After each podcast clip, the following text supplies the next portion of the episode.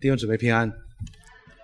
我们开始一起祷告，亲爱的主，我们感谢你来到你面前欢欢喜喜。我们再次求你施恩祝福，我们要敬拜你，求你神圣的同在和神圣的赐福。我们可以借着这样的敬拜，使你得荣耀，使我们的心也再次被你提升。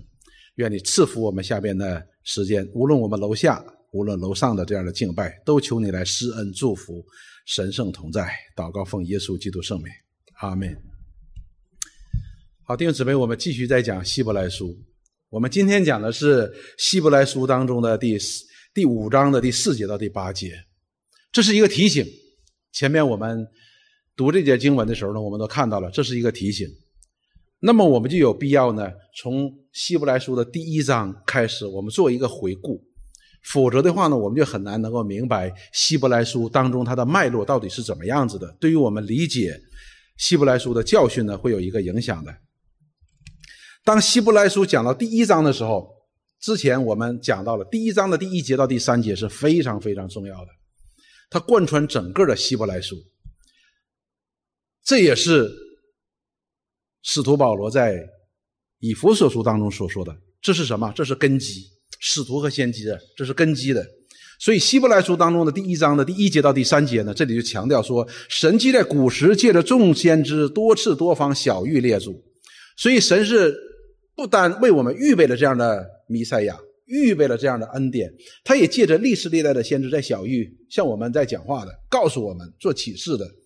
那么第二节说，就在这末世，借着他儿子小于我们，所以到末世的时候呢，就是知道基督来的日子呢，他就亲自的把圣经当中那些旧约的先知们所预言的这位基督呢，他亲自来了，亲自把这福音讲给我们听，亲自做成，就在我们的面前，就在我们的面前。你说没在我们面前，但是却在以色列人的面前，让人可以不单听到。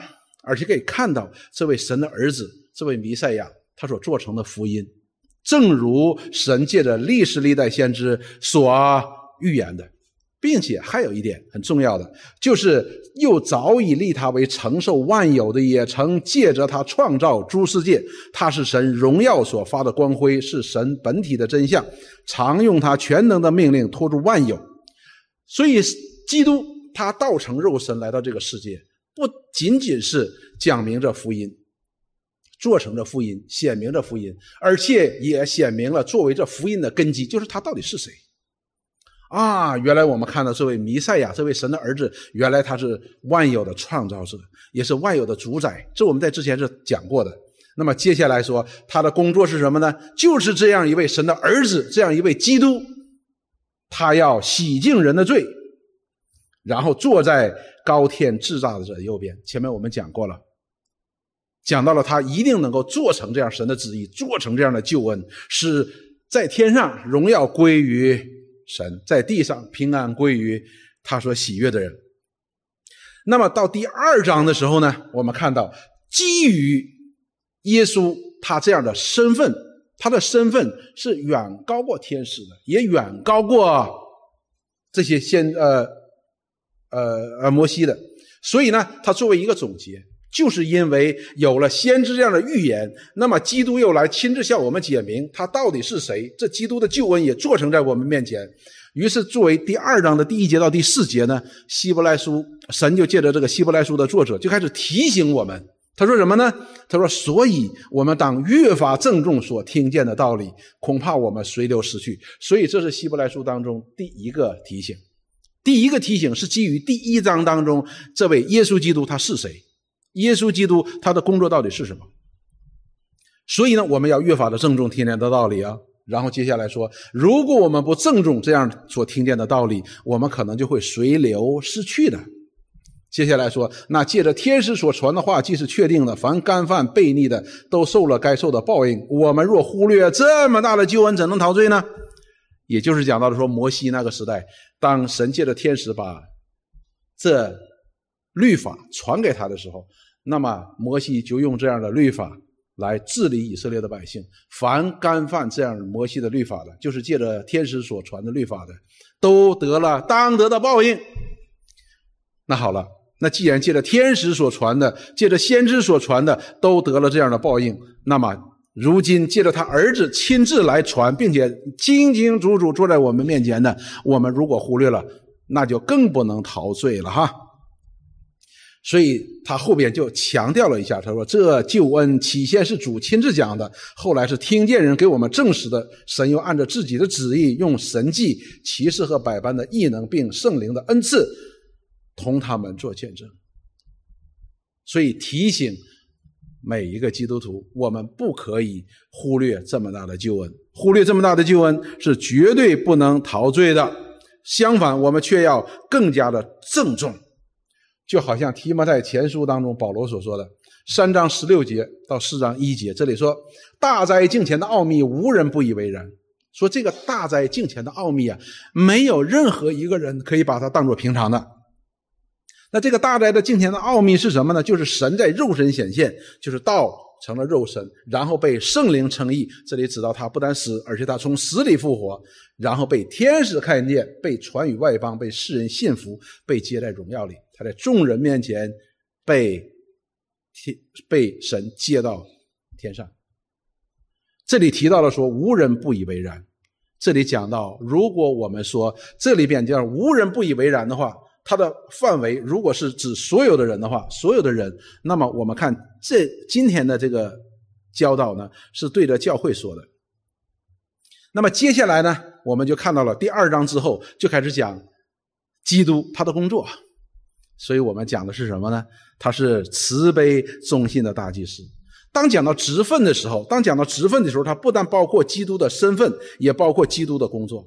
那么讲到他的身份的时候呢，他是按照麦基喜德的等次，为神永远的大祭司的，为神永远的大祭司的。那么讲到他的工作呢，就讲到了他要。借着他在十字架上把自己当作无瑕无疵的羔羊献在上帝的面前，能够将神的百姓从罪恶当中和灭亡当中拯救出来。所以，我们他这里边花了大量的时间，一直到第第五章的第十一节至第十节，一直都在讲耶稣基督他道成肉身之后，他的工作到底是什么？是如何把神的百姓从罪恶当中？拯救出来，所以在那里边，其中有一个小小的提醒，那里边提醒说：你们务必要竭力进入这安息，因为神在基督里边已经为我们预备了安息。那我们就当竭力的进入，不要像旷野当中的那些人。旷野当中的人是什么？是有一个邪恶的不信的心。那么到了第五章第十一节的时候，这里边又有一个提醒，提醒基督徒要。成长，你的生命要成长，不能做小孩子的，总是吃奶，你要吃干粮，你要有成长的，离开基督道理的开端的。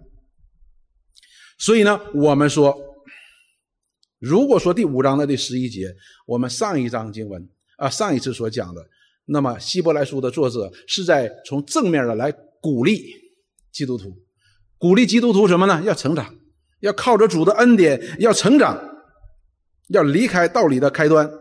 进入到更加的成熟、更加的成长的阶段。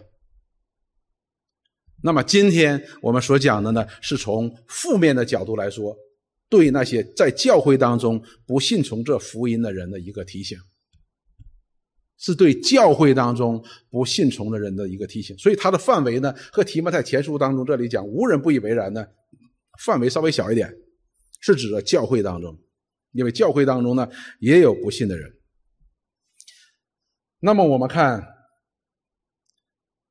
马太福音十三章的三章到九节，马太福音十三章的三节到九节，这里说，这是主耶稣我们都熟悉的叫麦子和拜撒种的比喻啊，撒种的比喻。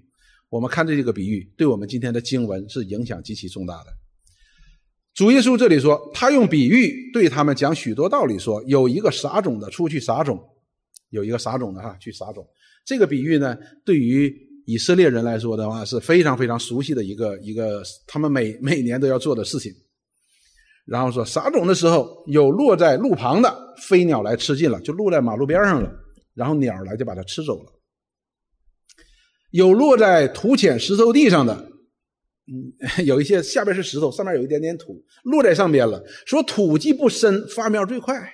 然后呢，日头出来一晒，因为没有根儿，就枯干了。这些发了苗之后呢，太阳出来一晒呢，就枯干了，也不能活。第七节说，有落在荆棘里的，荆棘长起来把它挤住了；有些落在那些草棵子里边了，落在草棵子里边了呢，因为那个荆棘长得比较快哈，就把它给遮住了，把它给挤住了，那它也长不起来，也长不起来。然后呢，又有落在好土里的，就结实，有一百倍的，有六十倍的，有三十倍的。另外一些种子呢，是落在好土地上，落在好土地上呢，就不单发芽。而且生根，而且因为这个根越扎越深，因为它下边是好土哦，有充分的营养哦，它就往上长。不但长出来了，还结出果实来。这个果实呢，有六十倍的，有三十倍的，有一百倍的。那么主耶稣说：“有耳可听的就当听。”这是一个很重要的一个信息，对于我们今天基督徒来说。那么接下来呢，主耶稣呢，就亲自的解释了，亲自解释了他这个比喻是什么。所以这里边是四种人，第一种人呢说，凡听见天国道理不明白的，那恶者就来把所撒在他们心里的夺去了，这就是撒在路旁的。所以第一种人呢，是撒在路旁那些呢，鸟来就把它吃走了呢，是什么样的人呢？来一听说啊，愚昧的道理就不信就走了。那恶者就把本来撒在里边这些种子也拿走了，就不信了，好像里边什么都没有留下的。这是第一种人。第二种人和第三种人呢？这样说：撒在石头地上的，就是人听得到，当下欢喜领受，只因心里没有根儿，不过是暂时的；极致为道遭了患难，或是受了逼克逼迫，立刻就跌倒了。第二种人是什么呢？就是落在土浅石头地上的这些人。土浅石头地呢，它是有一点土的，所以呢，它发苗很快的。指的什么呢？这人一听，哎呀，这个道理好。真的很好啊，这个永生、这救恩、这上帝、这荣耀、这应许，哎呀，太好了，他就领受了，信了。他说他是信的啊。那么，但是他心里边没有根儿，也就是说，这个道呢，只是进到他头脑当中，没有进到他的心里边。那么，当太阳照的时候，比喻的就是什么呢？就是这些逼迫呀、患难呐、不顺心的事情来了之后呢，他突然发现，哎呀。做基督徒原来不是顺风顺水哈，心想事成，怎么样呢？算了，不信了，就不信了。所以他也结不出果子来的，你连根儿都没扎下来，哪里有果子呢？结不出来的。这是第二种人。第三种人呢，就撒在荆棘里了。撒在荆棘里的呢，这些人呢，也是听了道，也接受了，也相信了。但是呢，后来有世上的思虑、钱财迷惑，把道挤住了。所以那些荆棘啊，如果你留心的时候，那些农农民呢，为什么很要把那些草赶快拔掉呢？因为那些草对泥土啊、对土地的那个营养的吸收啊，要比农作物要快很多的。所以它的杂草呢，长得比农作物要长得好的。那么它把它阳光也给挡住了，把里边的水分、把里边的营养都给吸走了，那这个苗很显然是长不出来。那么这些荆棘指的是什么呢？就是这个世界来的这些，我们爱这个世界，金钱呐、名誉啊、地位呀、势力呀、房子啊、车呀，啊，这这一切的事情，这把思这些心思都放上边了，患得患失，怎么样呢？讲一讲说，你说如果我诚实吧，我如果诚实我就吃亏呀，是不是？我爱人如己，那谁爱我呢？我得替我自己考虑嘛，对吧？最后呢，依然不能够使得道在人的心当中扎根，那么也不能够结实的，这是第三种人。所以这两种人呢，他们接受不接受？接受。他们信不信？信。但是他们不在主耶稣所定义的这个信的范围之内。为什么呢？他不能结实，他不能够结果实。就好像你在家后院里边种了一个苹果树，这苹果树十年二十年都不结苹果，那是什么苹果树啊？你肯定要把它砍掉嘛。买一个真的苹果树栽在后边，你才能够吃到苹果。剩下是第四种人，第四种人说撒在好地上的，就是人听得到明白了，他不但相信了，而且是明白了，而且他是建立在明白基础之上的相信，他知道他是在相信什么。然后呢，后来就结实了，有一百倍的，有六十倍的，有三十倍的，结实了，而且这里主耶稣讲的非常的明白，有一百倍的，有六十倍的，有三十倍的。但是你看前边呢，他并没有说啊，掉在这个荆棘里边，他就结了三十倍；到了那个泥土地里边，结了五倍，没有的。所以这里边的重点不是结了多少倍，重点是结实不结实。换句话说，我们基督徒当中有结三十倍的，有的，但是呢，它是结实的。苹果树就结一个苹果，它也是苹果树。当然，主的心意是满树都挂满了苹果，但是呢，它不是这样子的。所以，我们今天的教会里边，不单充满了各种属灵程度的基督徒。你不不要不要觉得说有些弟弟兄姊妹他软弱了，你就觉得哎，他不像个基督徒，他可能是真的是基督徒。但是相反，教会里边有。另外一种情况，就是主耶稣也说的是麦子和稗子一同生长的地方，它就不是。所以教会里边是有真信徒的，同时教会里也是有假信徒的。而这些所谓的假信徒，他们也是什么？也是那一种自称自己是相信的，自称是相信的。所以呢，今天这段经文呢。讲的就是教会面对这样一种情况，作为基督徒应该怎么办？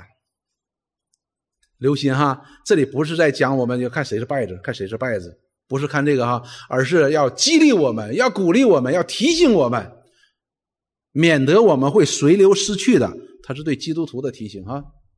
好，接下来我们来看今天的经文：觉悟来世的全能。觉悟来世的全能，这节经文的包含的意思呢，实际是很多的。它包含意思很多，包含意思很多。我说的意思不是它有各种东边的意思、西边的意思，而是什么呢？而是它里边的内容是很多的，内容是很多的。第四节到第五节说，论到那些，所以这里边有一些人啊，这些人称为那些那些人。他说，论到那些。已经蒙了光照，尝过天恩的滋味，又与圣灵有份，并尝过神善道的滋味，觉悟来世全能的人。实际觉悟来世全能的人，应该是对前面的，他包括了光照，包括了天恩，包括了圣灵，包括了善道，都包括在一起的。一个觉悟来世全能的人，一定是前面蒙了光照，尝了天恩的滋味，又有份于圣灵，又神的善尝过善道的滋味的。所以我把这段经文呢，我给他起的这段经文呢，我给他起的主题叫“觉悟来自全能”。那么这里边他就提到了说，哎，现在要看一部分人，这一部分人呢，他是蒙了圣灵的光照的，蒙了圣灵的光照，就说：“哎呀，我是个罪人，哦，有一位上帝被福音所光照的。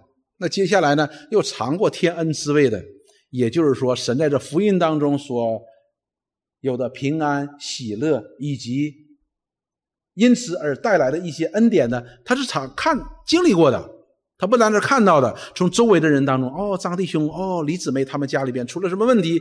哇，神是如何的帮助弟兄姊妹，如何的祷告，神是如何帮助他的？也看到了那些悔改的人，从罪恶当中悔改出来，也而因此带来的一些美好的见证，甚至于这里说他们是尝过天恩滋味的，他自己也亲自听经历过的。然后呢，又与圣灵有份，就是他经历过圣灵的能力的，不是没经过圣灵的能力的。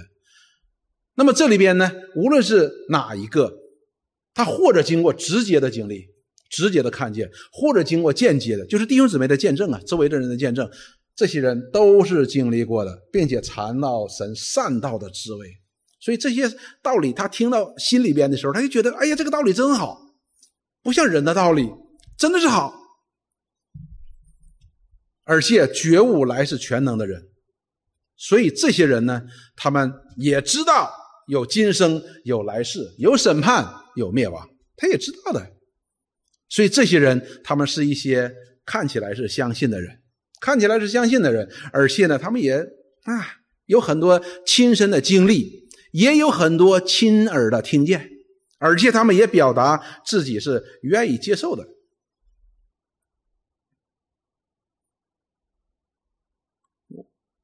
在福音书当中有太多这样的例子在里边的。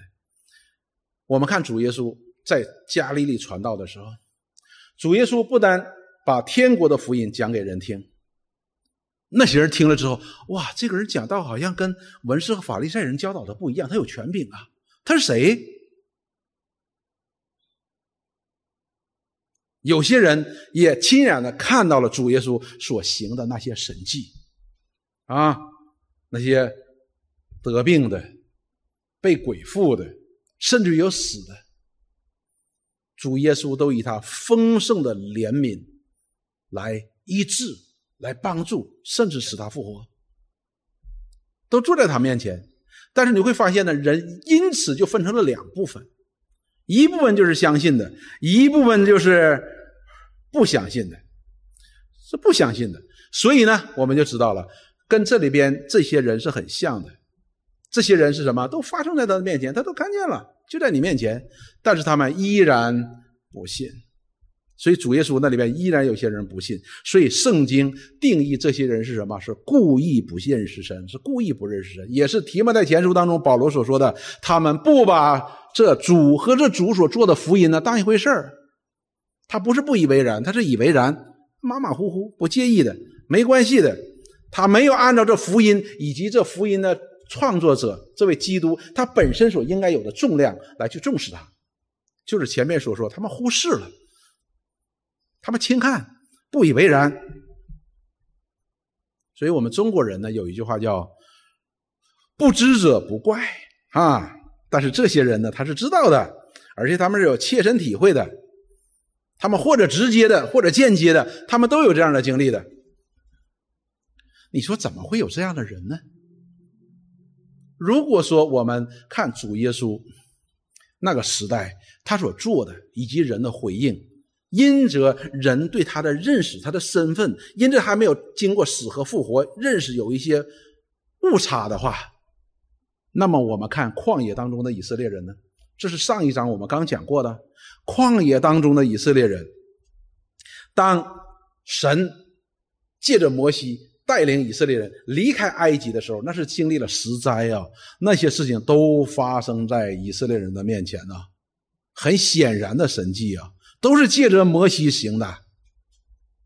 然后他们出了埃及，他们出了埃及，然后没有吃的。神就给他们玛拿，没有喝的，神就把那苦水变成甜水给他，说我要吃肉，好，神又把那个用东风把那个肉给他鹌鹑给他吹来。面对红海啊，过不去了，神又借着摩西使红海分开，都行在他们面前。但是这些以色列人信还是不信呢？还是有一些不信呢？还是有些不信呢，说四十年之久，神的同在。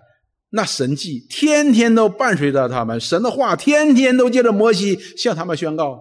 但是这些人，他们就是不信呢，他们就是应着镜像不信呢。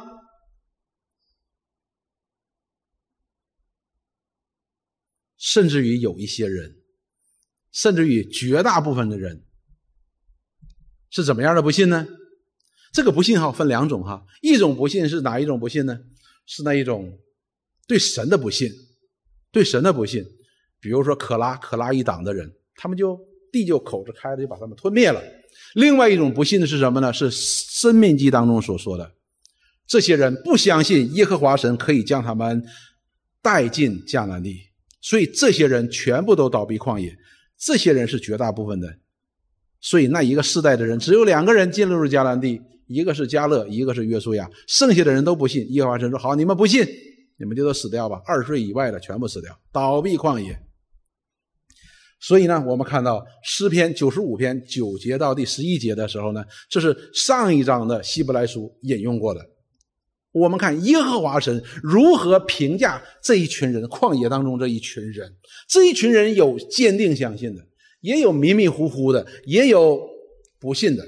耶和华神这样评价，他说：“那时你们的祖宗视我探我。”试我探我，就是试探神哦。试探神就是不信嘛，因为你相信就不需要试探了，并且观看我的作为。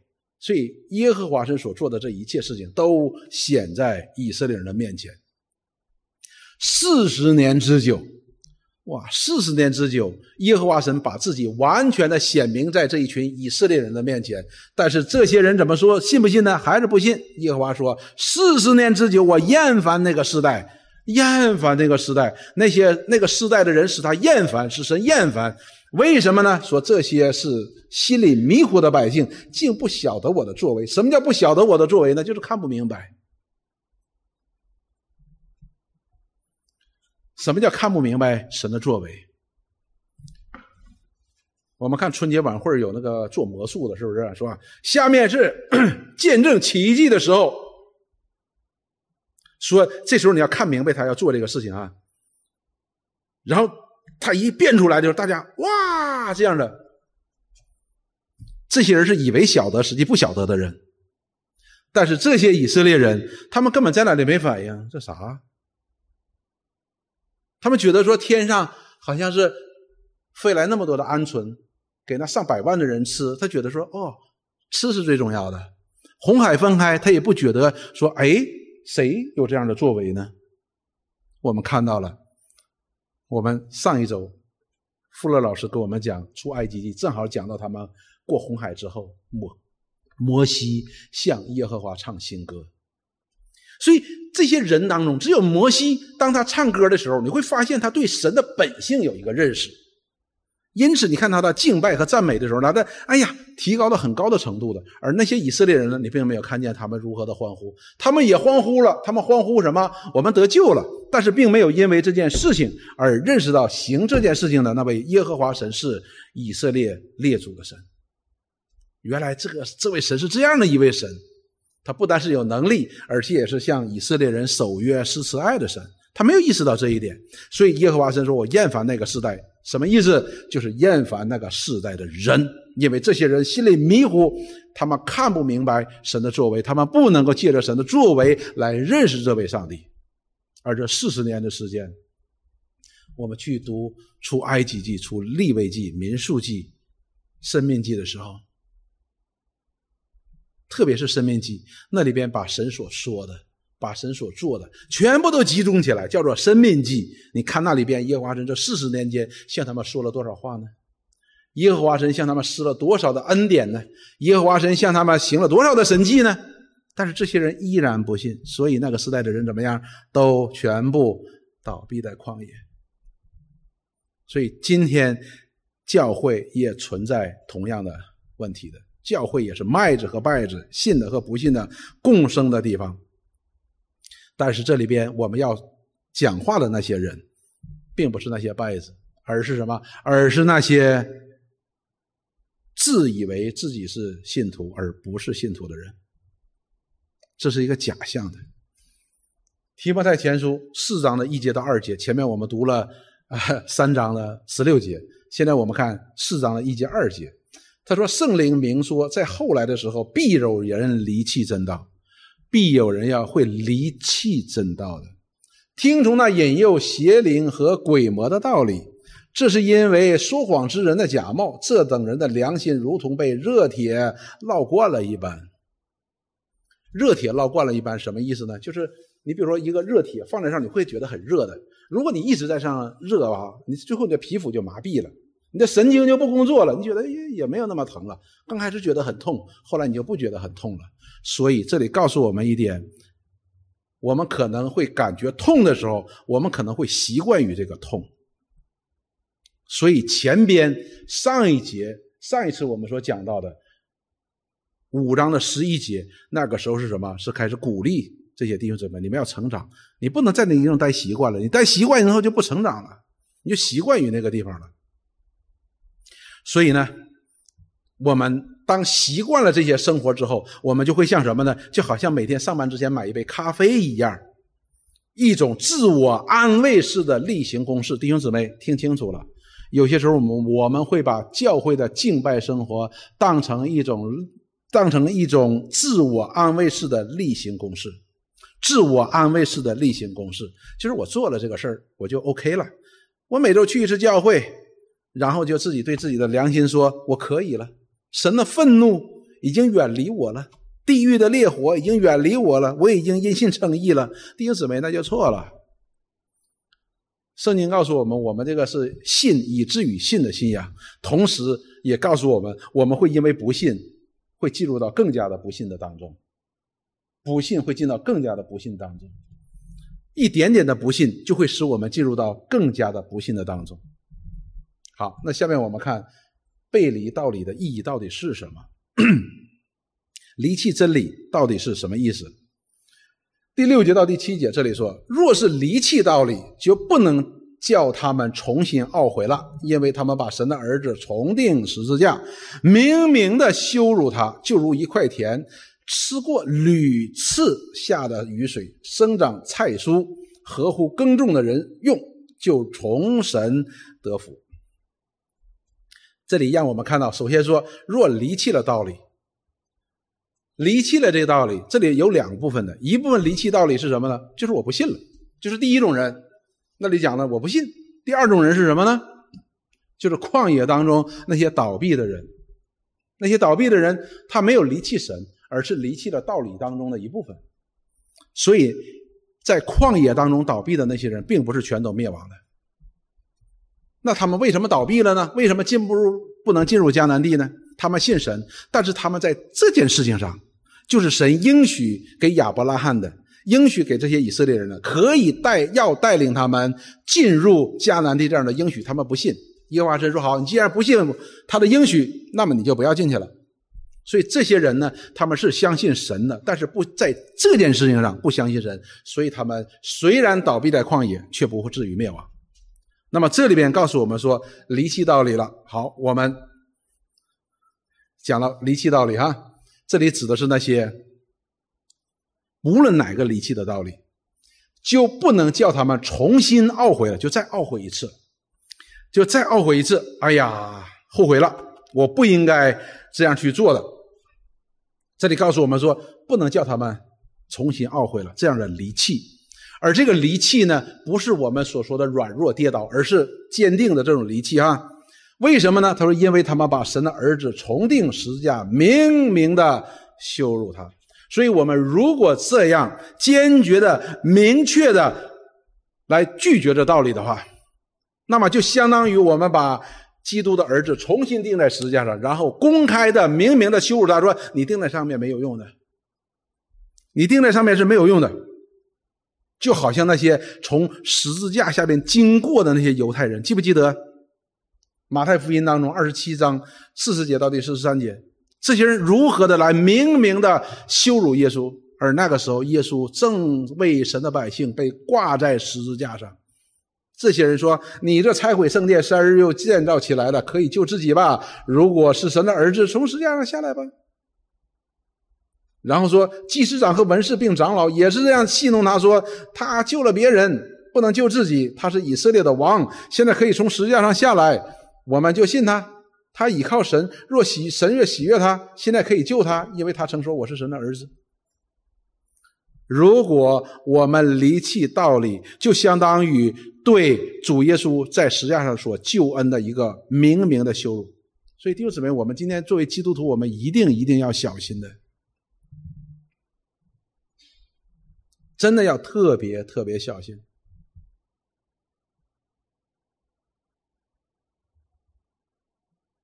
当我们做所讲的、所做的与我们所信的不相符合的时候、不相称的时候，实际上我们是在羞辱我们自己，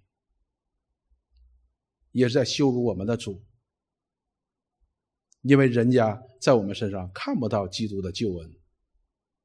所以，为什么彼得当他卖了主之后，听见鸡叫的时候，他就出去痛哭啊，嚎啕大哭？为什么？他觉得自己太羞羞愧了这件事情，而这些人如果离弃了真道，他就是明明的羞辱基督，把基督又挂在十字架上，说你定十字架是没有用的，就好像那些从十字架上经过那些祭司长和文士一样。第七节这里说，就如一块田地吃过屡次下的雨水呀。如果一块地上面屡次、多次吃到了天上降下的雨水，它就应该长出菜蔬来的，这是一个很自然的事情。然后呢，合乎种地人的用，那种地的人就是希望能够降下雨水，能够长出他所种的东西了，对吧？然后就说你就可以从神得福，什么意思呢？这里就指到了这些人，也在教会当中，你也尝过天恩的滋味，是吧？你也宣告你自己是相信的，你也屡次的吃下天下降下的雨水，每天在这每个星期在这里听神的话语，在家里自己可以读神的话语，参加查经可以读神的话语，祷告可以经历神的能力，经历圣灵的帮助。都屡次的经历这样的，那么你就可以从神那里得福，就好像一个田地里边吃过雨水之后，就长出蔬菜来啊，满足这个种地人的需要嘛。这不也是恰恰上帝拯救借着耶稣基督他的儿子拯救我们的目的吗？就是让我们能够见证神在基督里向我们所施的恩，就是我们的生命可以越来越像他的儿子。有他儿子生命当中那些馨香之气吗？神也这是要我们的，但是呢，我们讲到说离弃、背离道理了，那是明明的在羞辱基督，是不对的，也是不应该的。所以第七节呢，这里告诉我们说，教会里边也有这样的人的，也有这样的人的，但是呢，这里边就是提醒这些人。正在屡次吃下这样的雨，吃下雨水。当然了，那些败的就不要说了，他们也吃很多的雨水，对吧？而这里告诉我们，是我们这些基督徒，我们不但应该成长，我们也应该小心，我们应该结果结出果实来的。你哪怕是三十倍，你说我三十倍也结不出，我能够结出十倍，结出十倍也是可以的。但是他的生命不是荆棘，也不是吉利，他依然是菜蔬，依然是可以结果子的。而这表明，恰恰就表明出来，神的恩典、神的救恩、基督的救恩，哎，就在他的身上，就在他的身上。而同样，那些长出荆棘和吉利的，就证明神的恩不在他的身上，神借着耶稣基督的救恩不在他的身上。以弗所书第四章第一节，这里告诉我们说：“我为主被求的劝你们，既然蒙召行事为人，就与蒙召的恩要相称的，就是我们行事为人的，就是我们所结出的果子的。我们这个果子可能很少，可能很难看，但是它依然是个果子的。它和经济和吉利是有明显差别的。所以我说，我们来到教会，并不是做一种安自我安慰式的例行公事。”啊，没关系了，我去教会了，不是的，而是要结出果子来的，这来表，这可以表明我们是相信的，相信的和我们结出的果子必须是相称的。我们所信的，我们要行出来，而这就是基督所赐给我们全备救恩的全备的意思。主耶稣不是把这个救恩做好了，好了，你能做你就做，做不出来拉倒，不是的。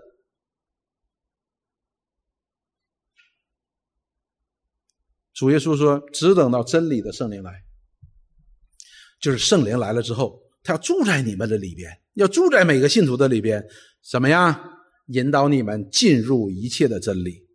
这里边‘进入’这个词呢，它用的是明白，原文呢用用作‘进入’，也就是说，明白汉语的意思是包括进入的。如果我们说，哎，我明白这个道理，我却行不出来，那表明我们是不明白。”我们如果明白真明白一个道理，我们一定能够进入，就是我们能够将这道理行出来。什么意思呢？就是我们明白真理要靠着圣灵，我们进入真理、行真理也要靠着圣灵。所以，我们与蒙的恩招相称的行事为人呢，也是靠着圣灵的恩典来帮助我们的，我们就可以行出来的。有些人结了一百倍。感谢赞美主，有些人结了六十倍，有些人结了三十倍，这都不是问题，多少不是问题，重点是我们有没有结果子，因为这个果子呢，能够反映这个树的本质，能够反映这个生命的本质，我们是否真正相信的？罗马书第二章的三章到第五节也是这样说，他说：“你这人呐，你论断行这样事的人，自己行自己所行的，却和别人一样，你以为能逃脱神的审判吗？”所以这些人呢，一方面他论断别人，一方面他又去批判批评那些论断别人的人。所以保罗说：“ 你去批评那些论断的人，你自己也论断别人，那你也逃脱不了这个审判的。”接下来这节这样说：“还是你藐视他丰富的恩慈、宽容、忍耐，不晓得他的恩慈是领你悔改呢？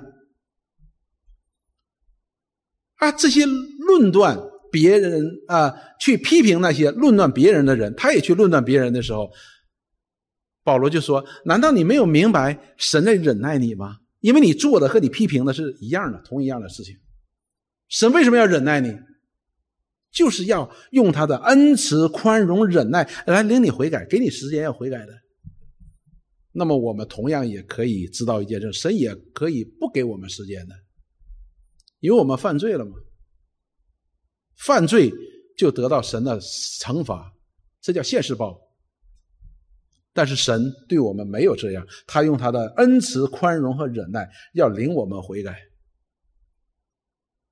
也就是说，我们今天虽然我们只结了五倍，只结了六倍，只结了七倍，神依然在忍耐宽容我们，依然在给我们松土，依然在给我们施肥，依然在给我们浇水。他目的是什么呢？要忍我们，引我们，领我们悔改。所以在前边那里边讲到了说，你第二章的时候提醒人说，你们不可忽略这样的救恩呐。忽略了救恩，你就是藐视他的恩慈和宽容和忍耐。接下来他就说：“你竟认认责你刚硬不悔改的心，为自己积蓄愤怒，以致神震怒，显他公义审判的日子来到。如果我们依然这样的不明白、看不懂神的这样的宽容和忍耐，我们依然在那里我行我素，我就把这福音不不不当一回事，我就把神不当一回事。”我我行我素，然后在那里觉得自己有一个例行公事，每周上教会就觉得自己没问题了，那么是在为自己积蓄上帝的愤怒，积蓄上帝的愤怒，所以要小心的。这个愤怒是什么呢？最后告诉我们，就是要被废弃的这样的一个结局。屡次吃天上所降下的雨水，应该接的是什么呢？菜蔬啊，粮食啊，可以是有用的，因为种地的人希望得到的这些。但是呢，若长吉藜、荆棘和吉藜，必被废弃，尽于咒诅，结局就是焚烧。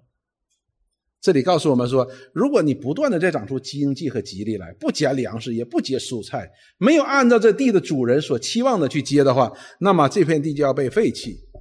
会被废弃的，叫近于咒诅，就已经开始向咒诅走了，靠近咒诅了。哎，你要往靠咒诅那边去靠近了，那么结局是什么呢？如果再往前走，那就是焚烧，这就是灭亡的结局。所以这个提醒呢是非常非常的必要的，而这个提醒呢比第二章当中的提醒呢更加的强烈，更加的强烈了。提醒那些在教会当中不信的。我们现在把它分作，不管你是真不信的还是假不信的。什么叫真不信的呢？真不信就是慕道友，我来了我就我不信我就来看看，这是个提醒。因为你来到这里的时候，神的恩就在你的身上，你能够坐在这里听神的话，神的恩典就在这里。或者那些自以为信而不信的人，就是那些我行我素不结果子的人，这也是一个提醒，因为你正在向近于咒诅的方向去走。因为我知道弟兄姊妹一定会问一个问题，你会这样问一个问题：你们说，既然人的得救是神的预定和拣选啊，对不对？我们得救是神的预定和拣选，那么这些人我们提醒他是没有用的，你干嘛要提醒他呢？反正他最终是灭亡的，对吧？因为神已经预定他灭亡了嘛，那他就是灭亡的了。那些看起来马马虎虎、不冷不热的，把福音不当教导不当一回事的，你也不用提醒他，因为神预定拣选他，他自然就得救了嘛。弟兄姊妹，这种观点是不对的。对于我来说，这恰恰是需要被提醒的地方。为什么呢？因为你我都不知道谁被谁是被拣选的，谁不是被拣选的。所以这是个问题。所以我们需要被提醒。除非你说，我就宁愿我就要下地狱，我就要下地狱，我就要与这个神为敌到底。否则都是需要被这样提醒的，因为教会前面我们讲了，的确是有麦子和稗子一起成长的地方。如果我们基督徒在生命幼小的时候不被提醒的时候呢，我们就会有样学样，我们就会看周围，看这基督徒怎么样，看那基督徒怎么样，看那些基督徒怎么样，我们就会和周围的在学，我们的眼光就离开了这个标杆，离开了这个方向，离开了这个榜样，就是我们的主耶稣基督。所以弟兄姊妹，我们这些以为属灵的人，我们在教会如何行，是非常非常的重要的。因为那些新到我们当中的这些慕道的朋友，或者说生命比较弱小的这些弟兄姊妹，来到我们当中的时候，他是从我们身上在学习。他觉得哦，新耶稣就是这样啊，啊，新耶稣就是这样啊。就会有样学样，而人面对这样各种不同的样子的时候，他一定会找一个最败坏的样子来学的。人不会找最好的榜样去学的。为什么？即便是我们这些蒙恩得救的人，弟兄姊妹，不要过于自信。我给你举个例子，你就知道了。一个雨滴，一个雨呀，一滴雨从天上掉下来，从天上掉下来。如果没有外力去干预它的时候，它会不会飞回去？不会的。我们今天的人也一样。如果没有神的恩典，没有神的怜悯，在我们的生命当中的时候，我们就会掉下去的，一定的。你不要想说，那我就会自己爬上去，你爬不上去的。所以弟兄姊妹，你今天能够来到教会，这已经是神的恩典，已经是神的怜悯了。你会觉得说：“哦，我今天来教会了。”不，神那是神的恩典，因为没有一个人离开神的恩典。他说：“哎，我今天去教会去看一看吧。”是神的恩典，神的怜悯在我们的生命当中。神不但为我们立了这样一个方向，而且他也给我们一位慈悲忠信的大祭司。他不但洗净了我们的罪，还可以帮助我们能够前进，因为在他的赎罪的当中，我们成为了一个新造的人，而这个新造的人，他会有个能力，是可以倚靠神，朝着标杆直跑的，朝着这个方向去直跑的。有些时候会不会遇到一些问题，遇到一些难处呢？会的。我们有软弱，我们遇到一些事情，我们可能会跌倒，甚至于会跌倒。但是圣经告诉我们说，真正属神的人，谁跌倒七次，他也必须必会起来的，因为耶和华神必把他扶起来。没有人可以自己起来的，谁可以自己起来呢？所以弟兄姊妹，这里给我们一个很好的词，叫近于咒诅。我们不要朝那个方向去靠近的，因为朝那方向去靠近去，很可能显明出来。真的没有蒙拣选的，所以我们在这段经文当中给我们的提醒是朝着那标杆直跑。上一次我们所讲到的五章十一节，那里给我们的是正面的鼓励，你要成长，要成长，要成长，朝那个方向去跑，你要成长，你要成熟。而今天是给我们一个从负的方面来提醒我们，我们也可以说叫警告的。来警告我们：你不要靠近那一边，你要朝着这个方向去走，因为朝着那方向走，你可能是随流失去的。这是特别重要的。哥林多前书第十章的十一节到第十二节，这节经文，这两节经文呢是非常重要的。我也跟弟兄姊妹一直在分享的，说他们遭遇这些事儿，都要作为见解，并且写在这经上。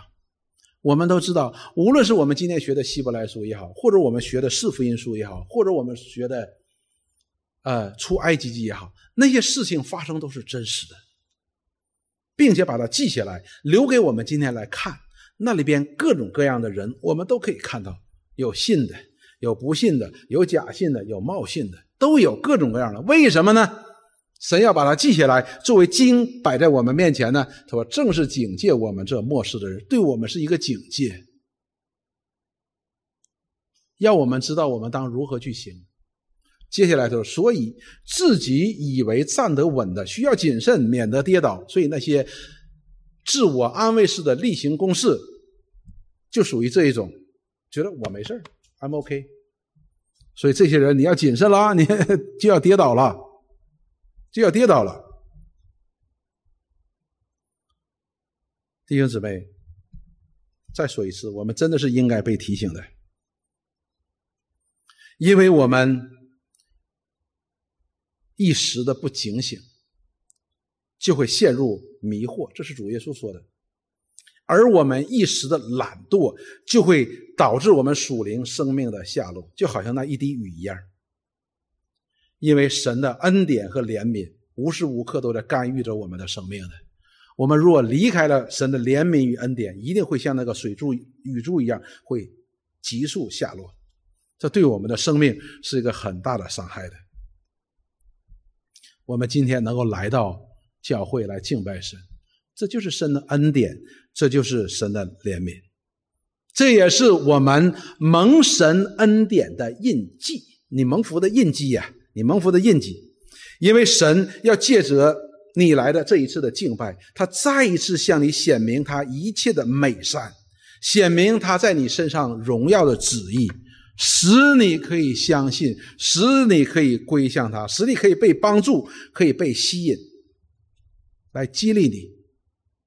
所以你会发现，当你有一段时间不聚会的时候，你会发现你的生命会急速下落的。如果你真的急速因着急速下落而感到焦虑的时候，那说明神怜悯你。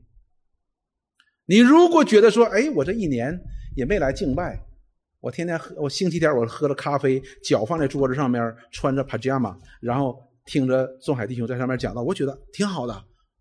你看都不需要穿特别的衣服就来敬拜了，那那那真有问题了。那已经近于咒诅了，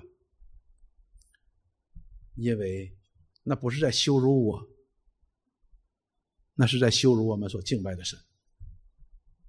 敬拜、羞辱那位使我们可以今天有恩典敬拜这位神的那个救主耶稣基督。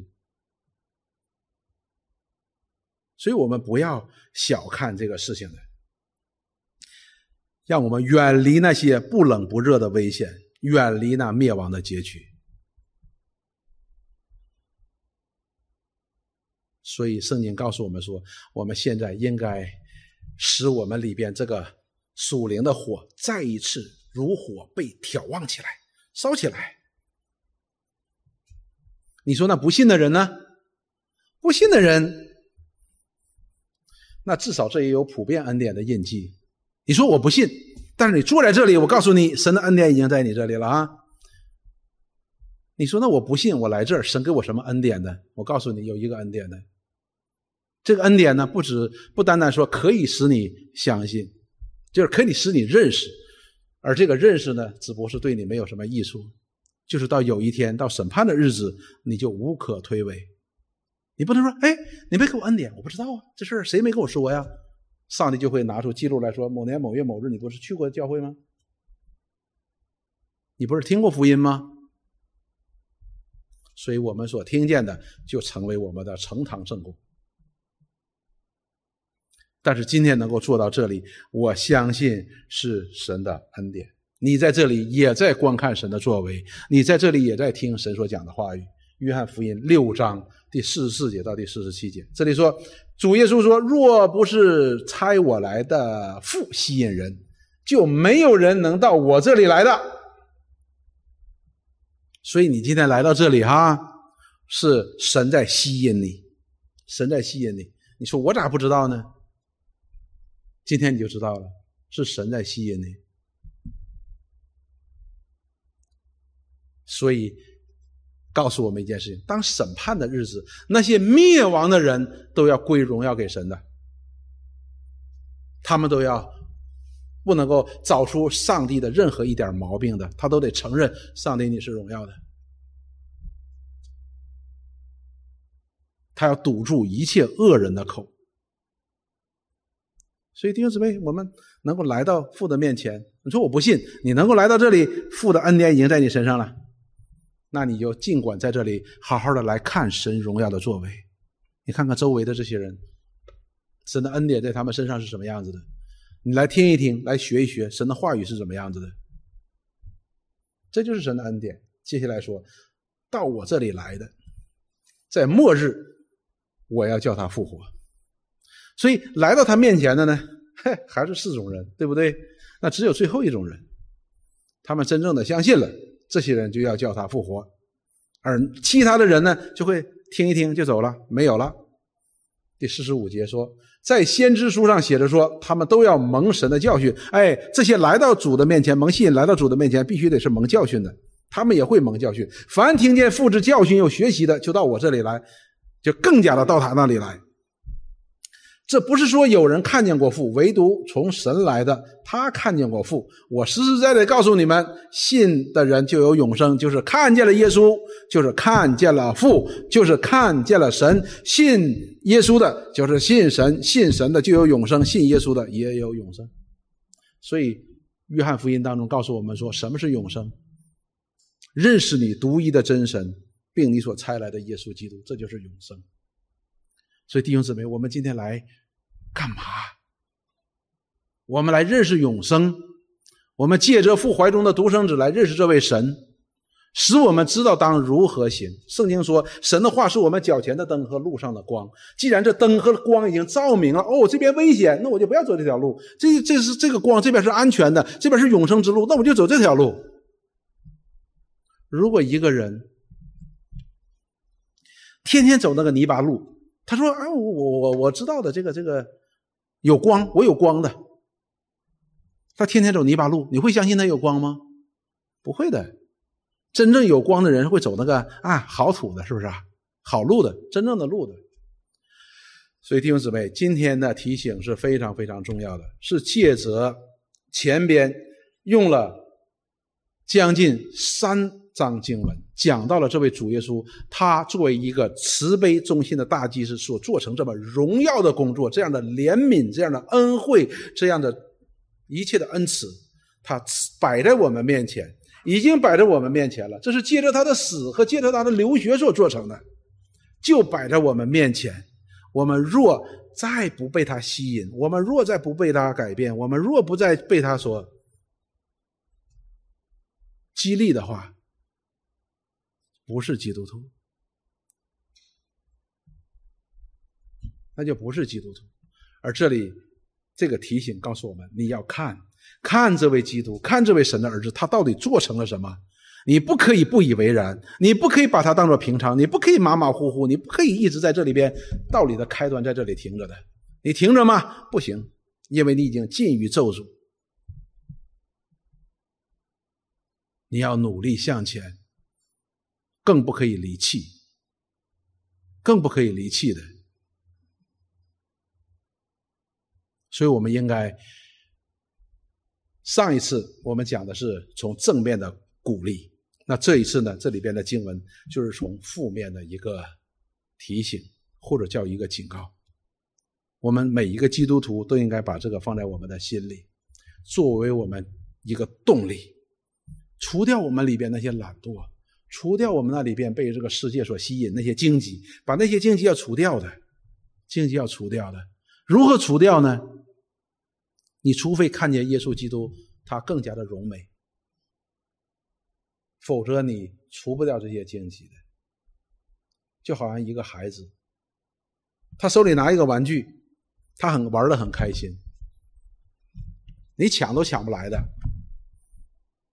但是只有一样。那个孩子可以使那个孩子毫不犹豫的把他现在你抢都抢不去的玩具扔下不看的是什么？就是他看到另外一个他所喜欢的。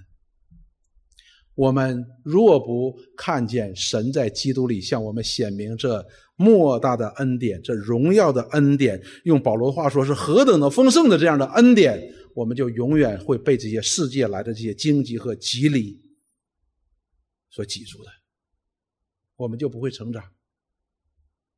圣经里告诉我们说，这是用他用的比喻是经济和激励，但是在现实生活当中是什么呢？都是我们所喜爱的金钱，在神的眼里可能成为我们的经济和激励。你说那钱怎么能够成为经济和激励呢？没错的，名誉、地位、我们的骄傲、我们的自大、我们的自义，这都是是我们感觉美好的。但是这一切的美好，若拦阻了我们去寻求这位上帝。那他在上帝的眼里就是经济和吉利，那么我们也当看这一切如奇迹和激励。保罗怎么说？粪土。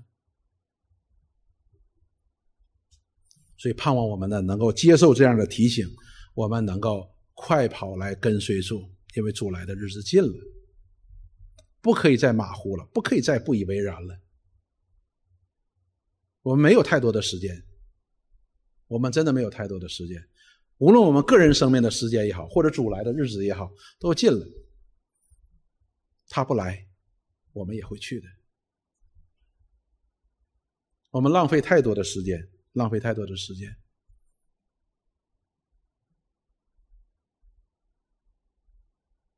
当我开始服侍主的时候呢，是蛮年轻的，但是浪费了很多的时间。但是我知道这些时间对我来说是有意义的，但是对于我来说呢，我依然觉得有一点可惜的，对于我自己来说是个遗憾的。所以一直到四十岁的时候，我说我要做一，我要做我所真心喜爱的事情，就是服侍神。我太太问我你为什么？我说因为我觉得我没有时间了，真的没有时间。我们去跟随主没有时间的。你想一想，我现在对于时间来说，越来越感觉到很很少很少。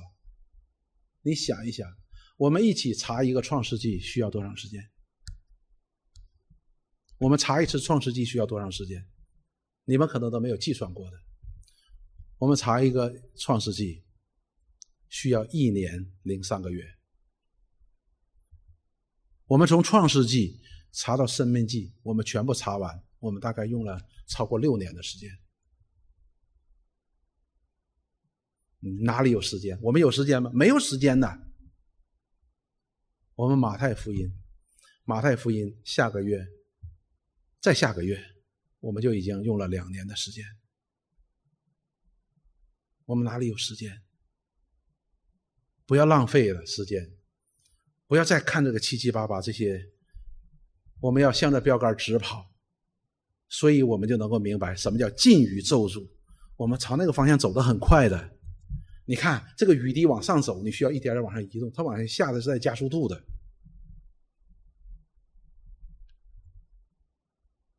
是神在提醒我们，盼望我们能够在主里边接受这样的主的劝勉，实际上是责备的。我们一起祷告，亲爱的主，我们实在是感谢你。我面对十字架，面对你的宝血。面对你是所赐给我们这极重无比的救恩，主，我们若再懒惰，我们若再存着不信的恶心，主，我们真的是在明明的羞辱你。帮助我们，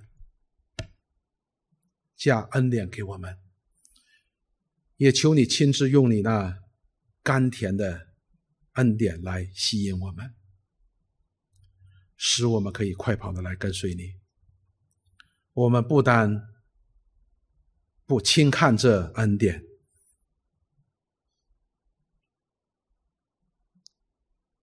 我们也可以快跑，向着标杆来直跑。愿你帮助、祝福给我们，与我们同在。祷告奉耶稣基督圣名，阿门。